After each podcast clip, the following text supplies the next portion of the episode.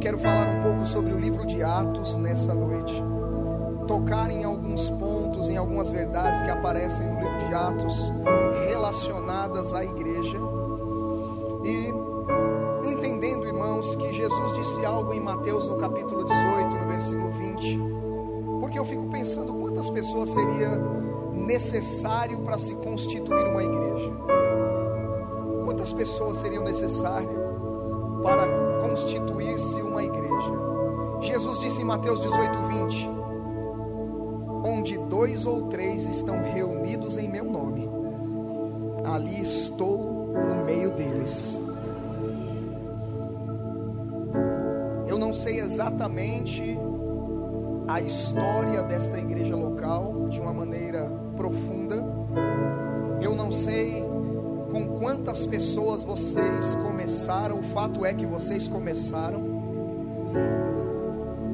E o Senhor se fazendo presente, respaldando as reuniões, começou a abençoar, começou a salvar pessoas, pessoas foram cheias do Espírito Santo, pessoas se levantaram num chamamento divino, pessoas se posicionaram na vontade de Deus. E no reino de Deus é assim, as coisas vão tomando proporção. Certo texto diz que no reino de Deus é semelhante a uma mulher que pegou uma medida de farinha ou de fermento, escondeu na farinha, até que tudo ficou levedado. Então, as coisas crescem no reino de Deus. Alguém planta uma semente, dorme e acorda e não sabendo como. Aquela semente produz aquilo cresce, aquilo vira uma planta que dá fruto. Então veja que no reino de Deus as coisas crescem. Diga comigo, no reino de Deus as coisas crescem. Então nós estamos falando da igreja não como um prédio meramente, porque a Bíblia diz que na nova aliança Deus não habitaria em templos feitos por mãos humanas. Nós somos casa espiritual. Deus habita dentro de nós. Então, a que nós chamamos igreja?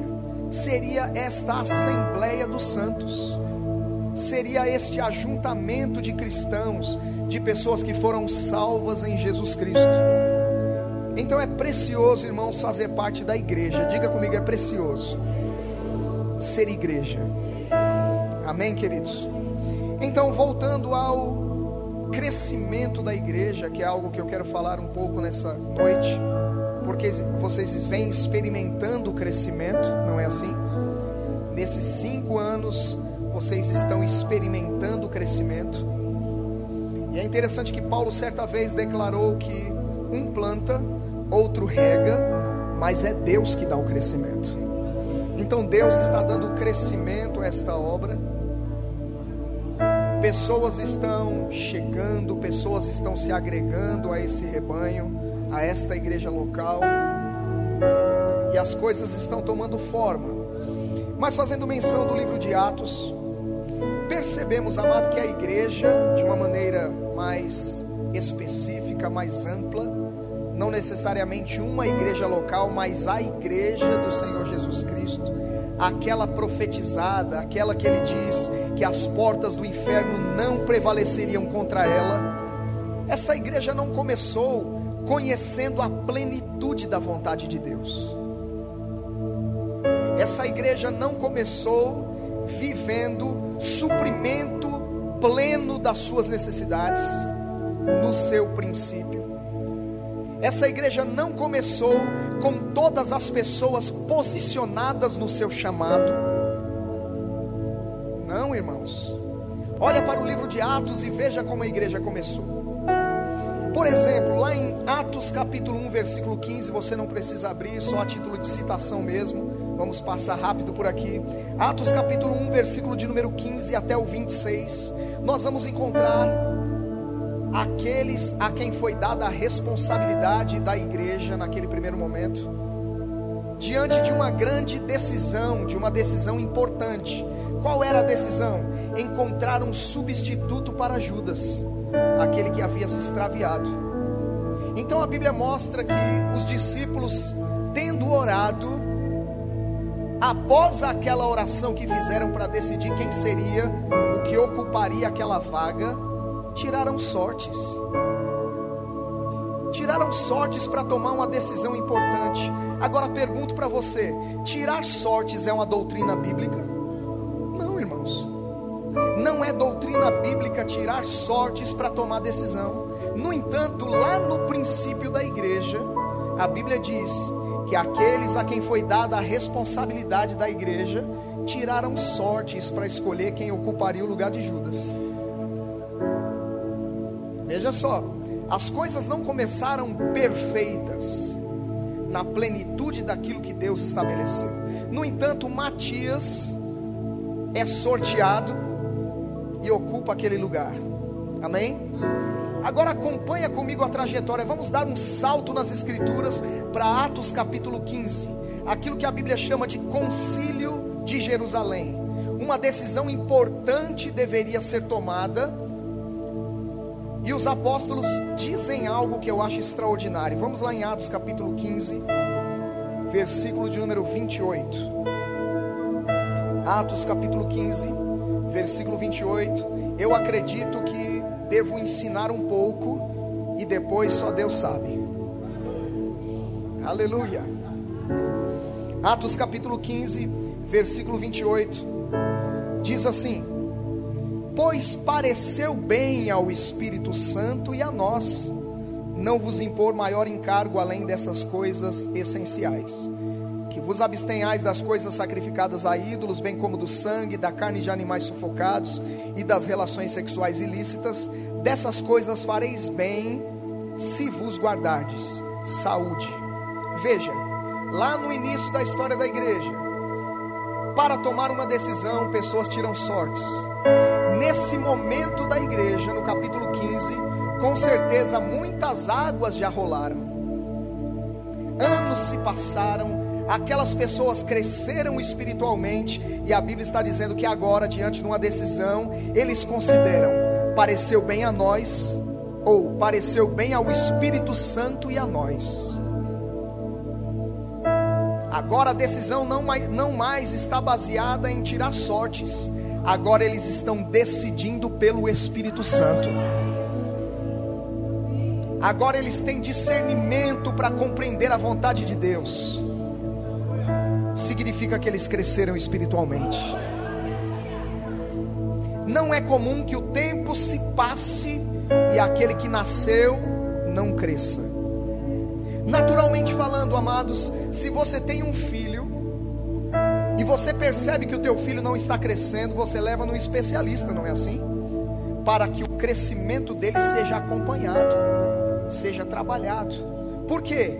É incomum nascer e não crescer. Mas eu quero te dizer que a velocidade do crescimento é relativa. Amém, amados? Aleluia. Espiritualmente falando, crescimento espiritual não está relacionado a tempo de cristão, embora deveria ser assim. A expectativa é: passou o tempo, precisava amadurecer. Mas isso não é uma verdade plena. Por quê? Porque existem pessoas que estão há muito tempo no Evangelho e continuam bebês espirituais. Isso tem vários fatores que determinam a alimentação e o exercício, por exemplo. A prática da palavra, aquilo que eles aplicam na vida, aquilo a que eles estão se expondo. Tudo isso determina crescimento, conexões que fazemos, associações. Você sabia, irmão, que associações podem te levar além de onde você está? Boas associações, boas conexões. A Bíblia diz que as más conversações corrompem os bons costumes. Significa que dependendo de quem você se associa, você pode abortar o teu crescimento espiritual. Mas se por um lado isso é uma verdade, para o lado positivo também é. Se conecta com pessoas certas e você vai crescer e crescer rápido. Nós vemos no livro de Atos um livro de conexões divinas. Pessoas se encontrando, pessoas se conectando, o Espírito Santo promovendo encontros. E pessoas crescendo mais rápido, pessoas se destacando, pessoas entrando no seu chamado. Mas eu quero fazer um rápido panorama com você no livro de Atos, Pensa comigo em Atos capítulo 2, versículo 41. Abre lá comigo, por favor. Atos capítulo 2, versículo 41. Aleluia. Atos capítulo 2, versículo de número 41. Considera que aqui, após o cumprimento da promessa do derramamento do Espírito Santo, Pedro se levanta cheio do Espírito e prega um discurso ousado. E após aquela pregação, pessoas dizem: O que faremos nós, varões irmãos? Então Pedro as instrui a se arrependerem e crerem no Evangelho pessoas se rendem ao senhorio de Jesus Cristo. E o versículo 41 diz: Então os que aceitaram a palavra foram batizados, havendo um acréscimo naquele dia de quase 3 mil almas.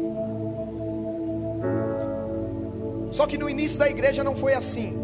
Considera aqui comigo. A Bíblia diz que mais de 500 irmãos viram o Senhor Jesus ressurreto.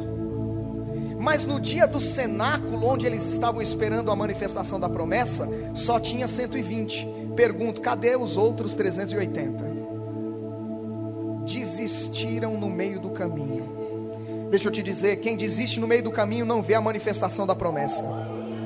Os que permaneceram experimentaram o derramamento do Espírito. E agora a igreja tem 120 membros, se assim podemos dizer. Mas depois da pregação de Pedro, a Bíblia diz que é acrescentada à igreja quase 3 mil pessoas. Olha comigo aqui. Num dia a igreja tem 120 pessoas. Mas depois de uma mensagem, 3 mil pessoas chegam a essa igreja. Alguém diz glória a Deus, glória a Deus mesmo pela salvação das vidas, mas coitado do pastor. Em que sentido? administrar esse crescimento dessa igreja, cuidar dessas pessoas, administrar conflito, aconselhamento, atendimentos mil. Como organizar a agenda agora? Uma igreja que tinha 120, no outro dia tem 3.120. Como fazer? Como a igreja que cresceu tão rápido. Então veja, se você olhar, biblicamente falando, Lá em Atos capítulo 6 surge um problema, porque a igreja cresceu rápido, as viúvas não estavam sendo atendidas na administração diária. Começa uma murmuração lá. É necessário que os líderes levantem pessoas para resolver aquele problema. Então veja, quando a igreja cresce, as demandas aumentam. As situações a se resolver, a administrar dentre o povo, também aumentam. Porque, não sei se você sabe, mas onde tem pessoas tem problemas. E alguém procurou um homem de Deus dizendo: Ore para mim para eu não ter mais problemas. Ele disse: Eu não tenho como fazer isso, só se orar para você morrer. Porque enquanto você estiver na terra, você terá problemas e terá que lidar com eles. Então, pessoas tem problemas, e eu vejo pessoas dizendo assim: Ah, eu não vou para aquela igreja porque aquela igreja tem problemas. Deixa eu te dizer, você não vai encontrar uma igreja que não tem problemas, porque onde tem pessoas tem problemas. Mas problema é para ser resolvido. Amém, amados? E pela palavra podemos resolvê-los. Então, um problema surge, murmuração, por causa da falta de suprimento das viúvas. Os helenistas começaram lá um, um problema na igreja, mas diáconos foram levantados, homens de boa reputação, cheios de fé e do Espírito Santo. Deixa eu te dizer, à medida que a igreja cresce, os líderes serão levantados. Povo serão encontradas pessoas cheias da palavra, cheios do Espírito, com boa reputação, que serão posicionadas em lugares estratégicos para servir aquele corpo local. Amém, amados? Então, se você olhar a trajetória da igreja, a igreja cresce, as demandas aumentam, problemas surgem, os líderes agora estão levantando outros líderes, eles estão se multiplicando, porque eu não sei se você entende que o pastor não pode fazer o trabalho sozinho, ele precisa de pessoas. Alguém disse: Depois que Deus compartilha a visão com o líder, o próximo passo é Deus conectar ele com pessoas. Então Deus vai lhe dar uma equipe. Aleluia. Então aqueles homens não estão mais sozinhos nessa missão. Deus está agora despertando os olhos espirituais deles para enxergarem potencial ao seu redor no meio daquele corpo local e eles começam a levantar pessoas, começam a treinar essas pessoas, começam a impor mão sobre elas, repartir da unção que estava sobre a vida deles. Lembra que chegou um momento na vida de Moisés, conduzindo aquele povo, que o seu sogro diz para ele: Moisés, se você continuar, tu vai morrer, rapaz. Delegue algo reparta da unção que está sobre a sua vida. E ele delegou coisas, impôs mão sobre pessoas, repartiu da unção que estava sobre ele. O que aconteceu naquele dia? Moisés se multiplicou. Então agora há pessoas preparadas por Deus para atuar em frentes específicas, para servir aquele corpo local, para servir os demais membros do corpo. Porque lembra, o líder muitas vezes começa só fazendo um trabalho, ele e a sua família, mas no reino de Deus é assim: começa a crescer, pessoas vão chegando. E à medida que pessoas vão chegando, líderes vão sendo levantados para cuidar de mais pessoas que vão chegar. Aleluia.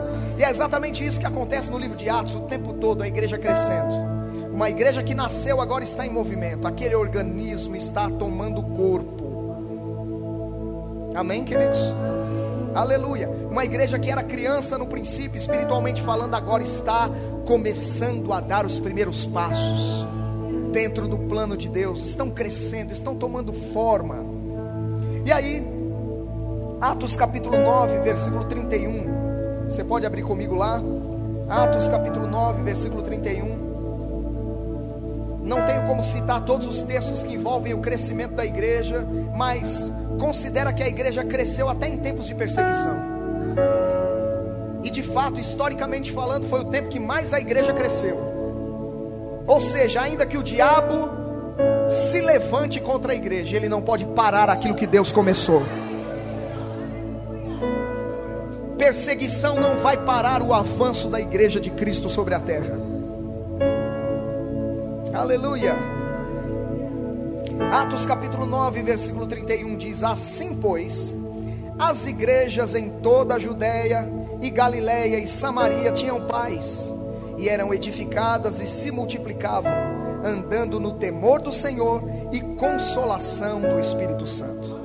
Veja, igrejas na Judéia, Galiléia, Samaria, vivendo um tempo de paz havia edificação espiritual na vida daquelas pessoas. Elas estavam recebendo a palavra, elas estavam praticando a palavra, elas estavam crescendo espiritualmente. A Bíblia diz que houve ali crescimento, elas não apenas aumentaram, as igrejas se multiplicaram. Multiplicação da igreja. E aí diz como eles andavam, andavam no temor do Senhor, e a Bíblia diz que o temor do Senhor é o princípio da sabedoria no temor do Senhor uma atmosfera de milagres, porque onde há temor, há intervenções divinas, há a manifestação do sobrenatural de Deus. Então as pessoas temiam ao Senhor e a Bíblia diz que eles andavam na consolação do Espírito Santo. Ações do Espírito Santo, atuações do Espírito Santo constantes na vida daquelas pessoas que estavam servindo nessas igrejas. Avançando um pouco mais, Atos capítulo 16, versículo de número 15. Atos capítulo 16, versículo de número 15. Versículo 5, desculpe, Atos 16, versículo 5. Diz assim: Assim as igrejas eram fortalecidas na fé, em outras traduções, edificadas na fé, e dia a dia aumentavam em número Veja, uma igreja que está crescendo numericamente, diariamente, como resultado da edificação na fé. Deixa eu dizer para você: Quando os cristãos são edificados, o resultado será crescimento numérico. Porque um cristão edificado é como uma bateria carregada. Ele está pronto para entrar em movimento. Quantos aqui já tentaram utilizar o celular com carga baixa? Ele faz pouco, quase que nem liga. Não é assim? Você vai tentar tirar aquela foto aquela que vai ficar registrada para a memória da família. Mas quando você clica, bateria baixa. Não é uma frustração? Pensa Deus procurando um crente, encontrando ele com bateria baixa. Não podendo usá-lo, porque não está edificado o suficiente. Mas a Bíblia diz em Judas 20: edificando-vos na vossa santíssima fé, orando no Espírito Santo. Então, o crente edificado pode ser usado por Deus para alcançar outras pessoas, para ativar outras pessoas, para destravar destinos proféticos. Um cristão edificado vai compartilhar de coisas divinas com outras pessoas, vai consolar com a mesma consolação que foi consolado vai compartilhar daquilo que recebeu. Lembra do que Jesus disse: de graça recebestes, de graça também dê. Então alguém edificado vai entender: eu fui alcançado para alcançar, eu fui curado para curar, eu fui restaurado para que através de mim pessoas sejam restauradas.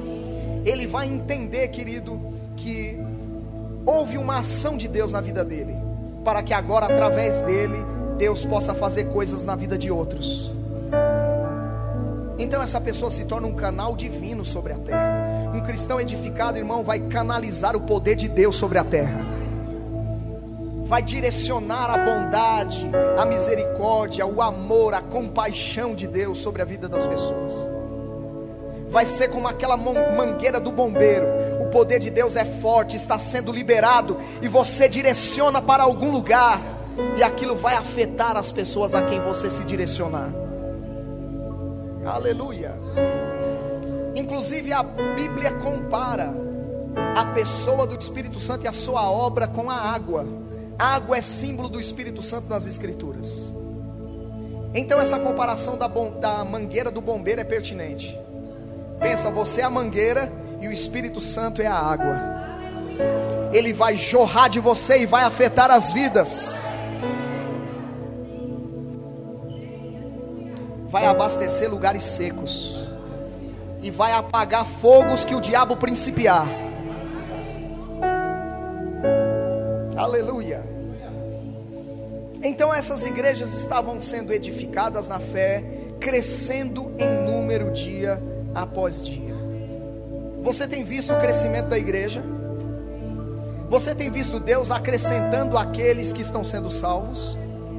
Sabe, irmãos, que a intensidade dessas coisas vai aumentar, porque fundamentos têm sido colocados. E depois que se coloca fundamento, você pode construir sobre fundamento. A Bíblia compara a igreja com o edifício de Deus, lavoura de Deus. Ninguém pode levantar um prédio sem um fundamento. Mas deixa eu te dizer, depois que o fundamento é posto, se ele for profundo, sabe, amado, primeiro no reino de Deus se cresce para baixo, para depois se crescer para cima. Primeiro as coisas acontecem no secreto, para depois acontecer publicamente. Eu estou dizendo que homens e mulheres de Deus cavaram fundo nesse lugar. Uh, aleluia. Cavaram fundo e estabeleceram fundamentos. E por causa dos fundamentos que têm sido estabelecidos, o Senhor está dizendo: Eu vou levantar um edifício. Aleluia.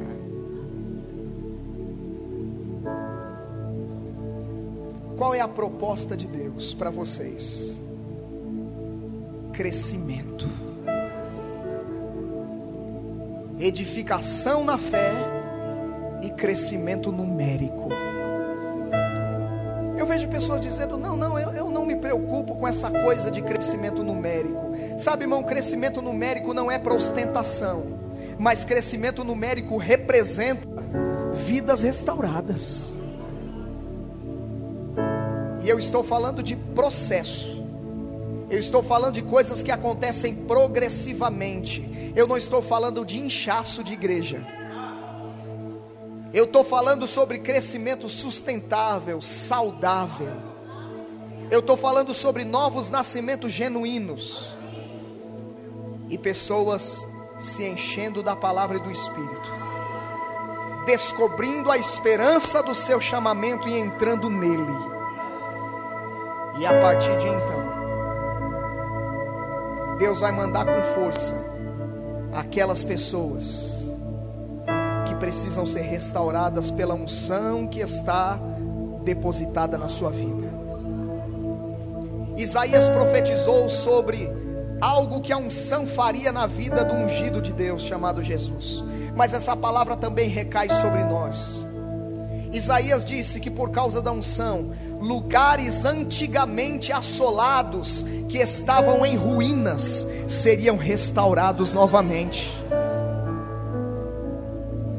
Eu vou te dizer uma coisa: a unção de Deus, ela destrói o que precisa ser destruído, porque a Bíblia diz que o jugo é despedaçado por causa da unção, mas a unção também levanta aquilo que precisa ser restaurado.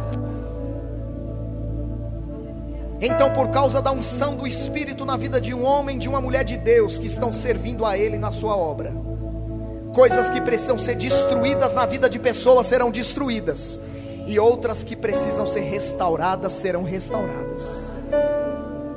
Casamentos serão restaurados, famílias serão restauradas, relacionamentos de pais e filhos serão restaurados, por causa da unção que está fluindo da vida de homens e mulheres que Deus levantou para servir na igreja. Aleluia. Nós estávamos reformando um prédio para entrarmos nele. E eu estava um pouco aflito como pastor, no sentido de que desejava proporcionar àquele povo uma condição de excelência, desejava proporcionar àquelas pessoas conforto. Então, naquele momento, as obras estavam um pouco lentas e eu estava lidando, administrando essas coisas diante de Deus, falando com Ele sempre sobre isso. E um dia Deus falou comigo: Filho, descanse, porque enquanto você restaura o prédio, eu vou restaurar as vidas que vão adentrar por essas portas. E o que nós vemos? Vimos lá isso acontecendo progressivamente. Nós íamos melhorando o prédio, pessoas iam chegando quebradas, iam sendo restauradas. Naquele processo, o Senhor me disse: Filho, agora estão chegando pessoas apagadas, e por causa do fogo que está queimando em vocês, vocês vão acender essas pessoas de novo. Eu estou falando de crentes cheios do Espírito Santo que vão ser uma tocha e vão inflamar a vida de outras pessoas através do fogo de Deus. Pessoas que vão chegar em lugares secos e vão iniciar lá um mover do Espírito Santo. Teve um homem na história da igreja que foi apelidado de o catalisador do Espírito. Porque onde ele chegava e abria a sua boca para pregar a palavra, o mover do Espírito caía naquele lugar. Um dia curioso sobre esse nome, catalisador. O que é isso na química? O que é um catalisador? Um catalisador é uma reação química que acelera a velocidade de algo. Uau!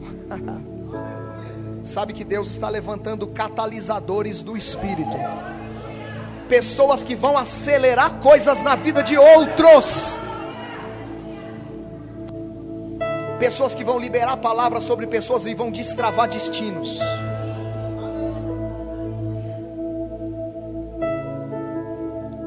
Palavras inspiradas por Deus que vão localizar pessoas. Aleluia. palavras liberadas inspiradamente, que vão levantar de dentro delas um chamado que um dia Deus semeou na vida delas. Alguém falando e pessoas se encontrando dentro do plano de Deus. Olhos espirituais sendo iluminados e pessoas entendendo. Então foi para isso. Então foi para isso que Deus me chamou. Aleluia. Todas essas coisas acontecem nesse contexto que nós estamos fazendo menção aqui nessa noite. No contexto de uma igreja um lugar onde há edificação mútua, um lugar onde ministramos uns aos outros, um lugar onde você recebe ensino, você recebe pregação, você recebe encorajamento, você recebe exortação, correção, porque a Bíblia diz que todo pai corrige ao filho a quem ama. Um lugar onde somos corrigidos, irmãos. Um lugar onde às vezes não ouvimos aquilo que queríamos, mas ouvimos aquilo que precisávamos e saímos de uma condição reprovável e entramos numa condição onde podemos ser usados por Deus agora. Eu não me imaginava pregando a palavra. Antes de conhecer o Senhor, eu nunca sonhei com essas coisas. Mas no dia em que eu nasci de novo, sementes que Deus havia plantado dentro de mim, que estavam lá, ocultas, começaram a se mexer. O Espírito Santo começou a quebrar a casca daquelas sementes, as sementes de um chamado que um dia foram plantados dentro de mim. Sabe que existem pessoas que pensam que a vida delas não vai para frente porque elas foram rejeitadas no ventre da mãe. Deixa eu te dizer, ainda que alguém tenha sido rejeitado no ventre da mãe, não foi rejeitado no ventre de Deus. Nós fomos eleitos nele antes da fundação do mundo. Você já era plano, propósito de Deus no coração dele, antes mesmo do teu pai conhecer a tua mãe. Deus já tinha projeto ao seu respeito. Então eu não me imaginava fazendo essas coisas, mas quando fui salvo, o Espírito veio para dentro de mim, fui cheio do Espírito Santo. Algumas coisas começaram a acontecer dentro desse contexto da igreja local. Comecei a ser despertado. Pessoas ativaram coisas na minha vida pela unção do Espírito. Lembra daquelas conexões que eu falei? Você se associa com pessoas. E nós já temos aprendido que se você é águia, você se associa com as águias. E no tempo certo você voa. águia te ensina a voar. Mas quem é terreno vai te ensinar a ciscar. Não se ofenda com o que eu disse.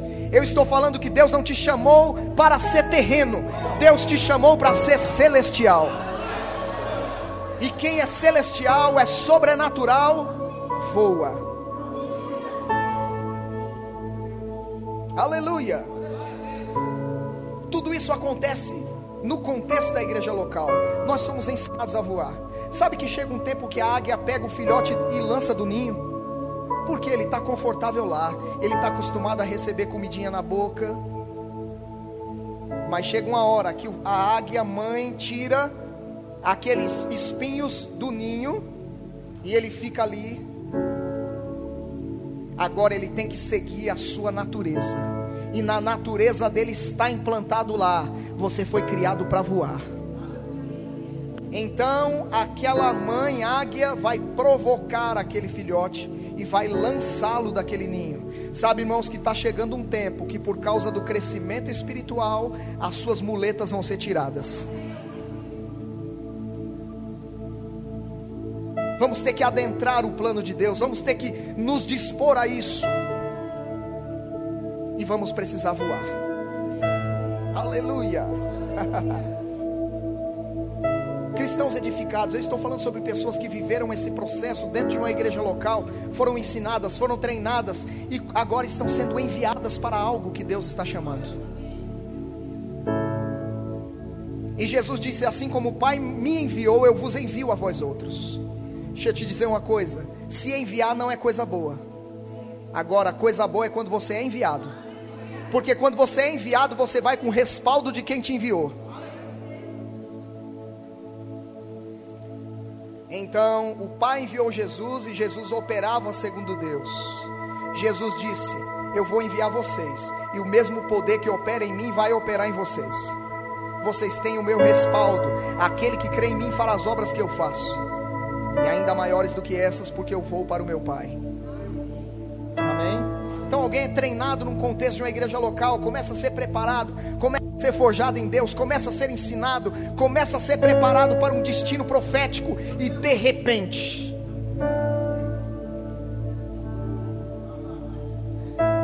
Deus pode contar com essa pessoa. E ele diz: Filho, vai ali para mim, na rua direita, lá tem um homem esperando por você. Deixa eu te dizer uma coisa, irmãos. Felipe começou servindo as mesas. Mas em Atos 8, você vai ver Felipe sacudindo Samaria no poder de Deus. Eu quero dizer para você, e eu sei que eu estou respondendo algo que passou no coração de alguém. Teu começo não é desonroso, não importa aquilo que você faz, Deus está lhe forjando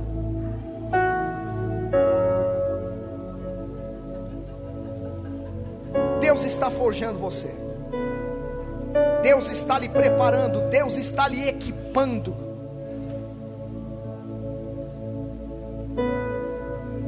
Deus está lhe ensinando que o caminho da honra, da exaltação é a humildade.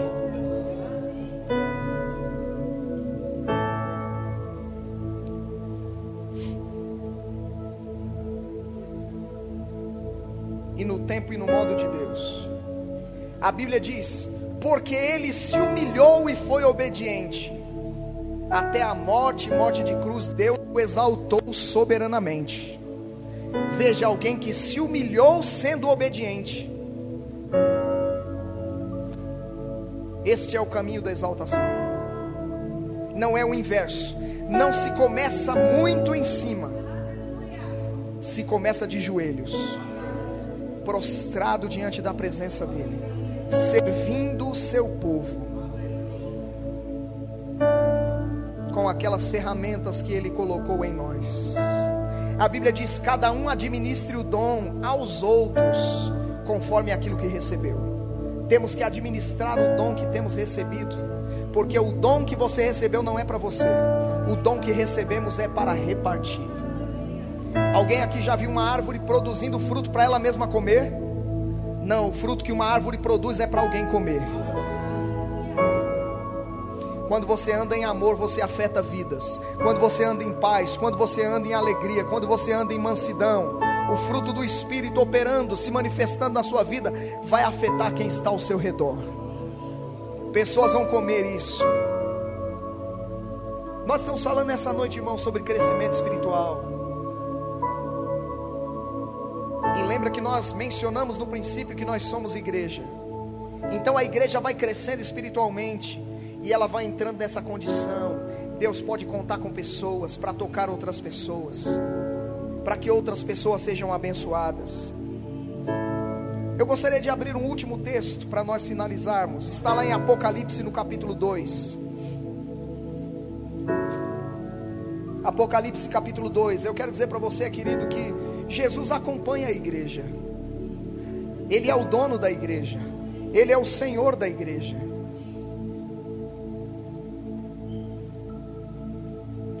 Lembra, sobre este fundamento edificarei a minha igreja. Diga comigo, a igreja é dele. Apocalipse capítulo 2. Porque você passa a entender melhor alguém quando você está na pele dele. Então, na pele de um pastor, eu sei o que é, irmãos, crer para pagar as contas da igreja.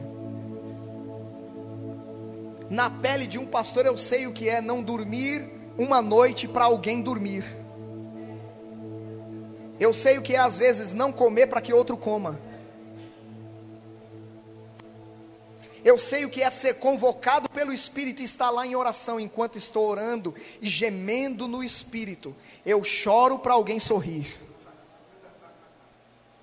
Paulo disse: tendo tudo, sendo rico, eu decidi abrir mão disso para enriquecer a outros. A Bíblia diz: Conheceis a graça de Deus, que ele, sendo rico, se fez pobre, para que pela sua pobreza enriquecesseis. Veja, então alguém abre mão da sua condição para beneficiar outro. Então eu sei o que é estar desse lado e do lado do pastor, daquele que cuida do rebanho. E nos desafios do pastoreio, nos desafios da igreja, muitas vezes, na carne, ouça, ouça aqui, bem o que eu estou falando, na carne passa um sentimento muitas vezes, passa alguns sentimentos contraditórios àquilo que a palavra diz sobre nós, a nossa identidade, aquilo que ele declarou sobre as nossas vidas, as promessas que ele fez. Na carne passa algumas coisas muitas vezes.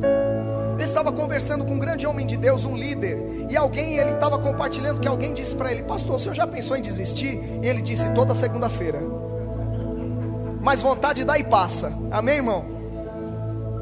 Então ele disse: Eu lido com isso. Eu não vivo pelo que sinto, eu não vivo pelo que vejo, eu ando por aquilo que eu creio. Então a vontade dá, mas eu não me entrego a ela, eu continuo firme, seguindo o plano de Deus. Então, na sua carne, uma sugestão: você está só no meio desse desafio, no meio desse problema. Vozes falando, a Bíblia diz que há muitas vozes falando no mundo. Então, a voz se levanta e diz: dessa você não escapa. Esse problema não tem como resolver, essa situação não tem como sair. Eu quero ver o que você vai fazer com isso. Mas deixa eu te trazer um consolo pelas Escrituras nessa noite. A Bíblia diz em Apocalipse 2:1, primeira coisa, ao anjo da igreja em Éfeso escreve: Isso diz aquele que tem as sete estrelas na sua destra,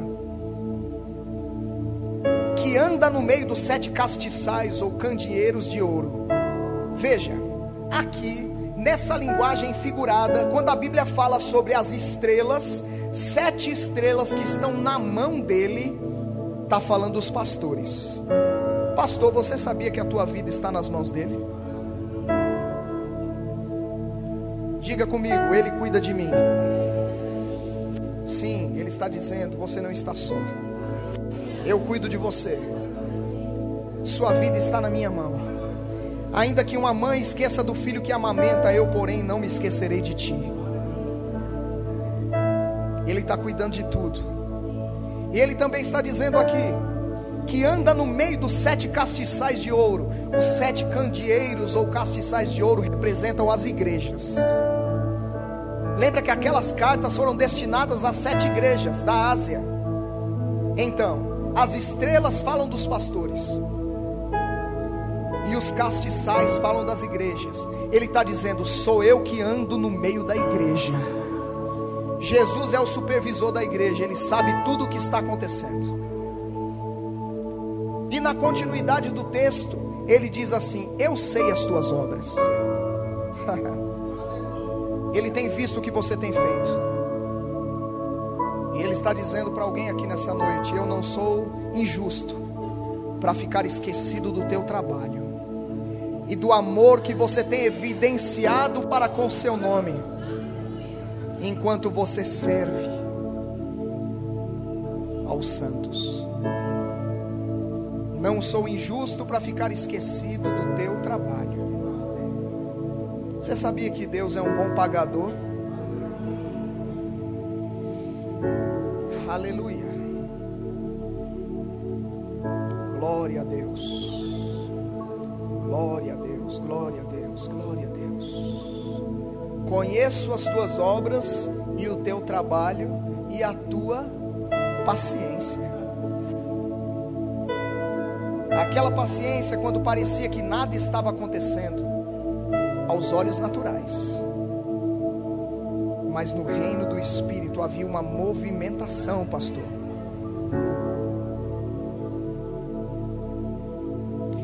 O Senhor falou comigo enquanto nós estávamos ali adorando ao Senhor? Sobre os próximos cinco anos.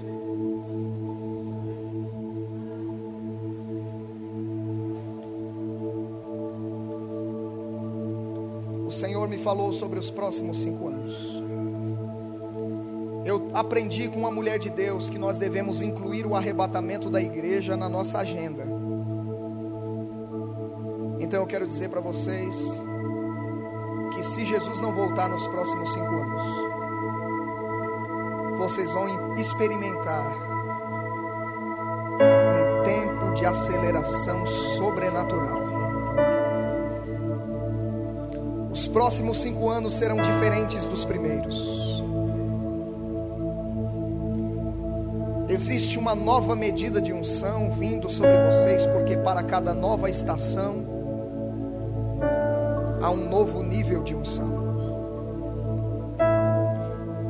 E a unção de Deus é para a realização da sua obra, porque não se pode fazer a obra de Deus na força do braço.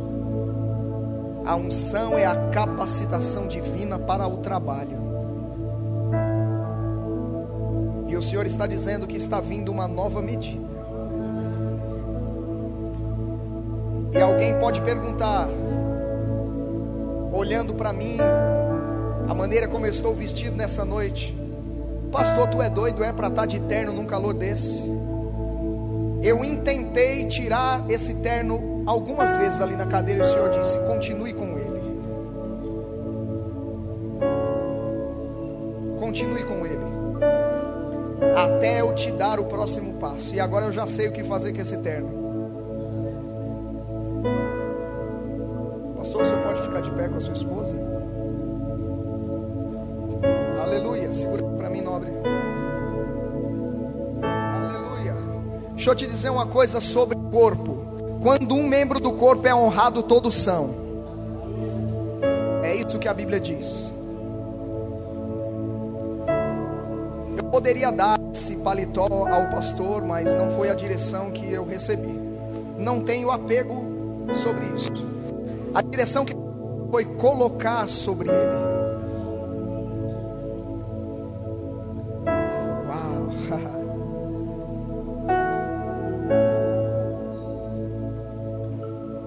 está vindo uma nova unção sobre a vida desse casal. E se você permanecer conectado a eles nos próximos cinco anos, vocês vão ver uma aceleração divina. Coisas vão acontecer mais rápido, numa intensidade e numa quantidade maior.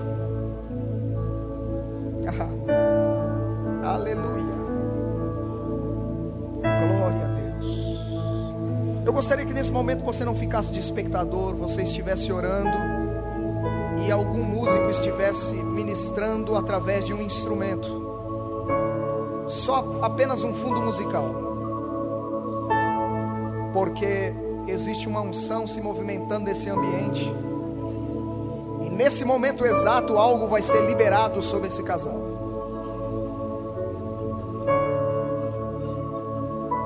Eu aprendi com meu pastor que a unção que você considera é a que você recebe. E aprendi com Elias e com Eliseu que honra atrai a capa.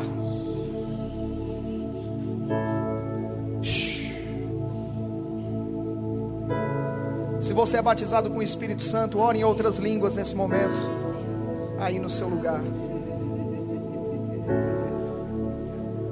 Yamra samronoloboko sananaye.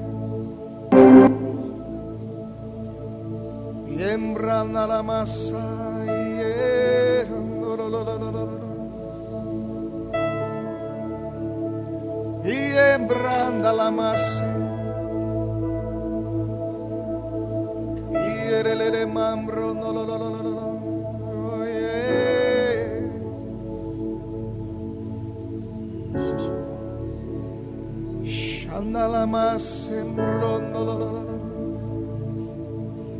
O Senhor está dizendo: Eu vou ampliar a esfera de atuação do teu chamado.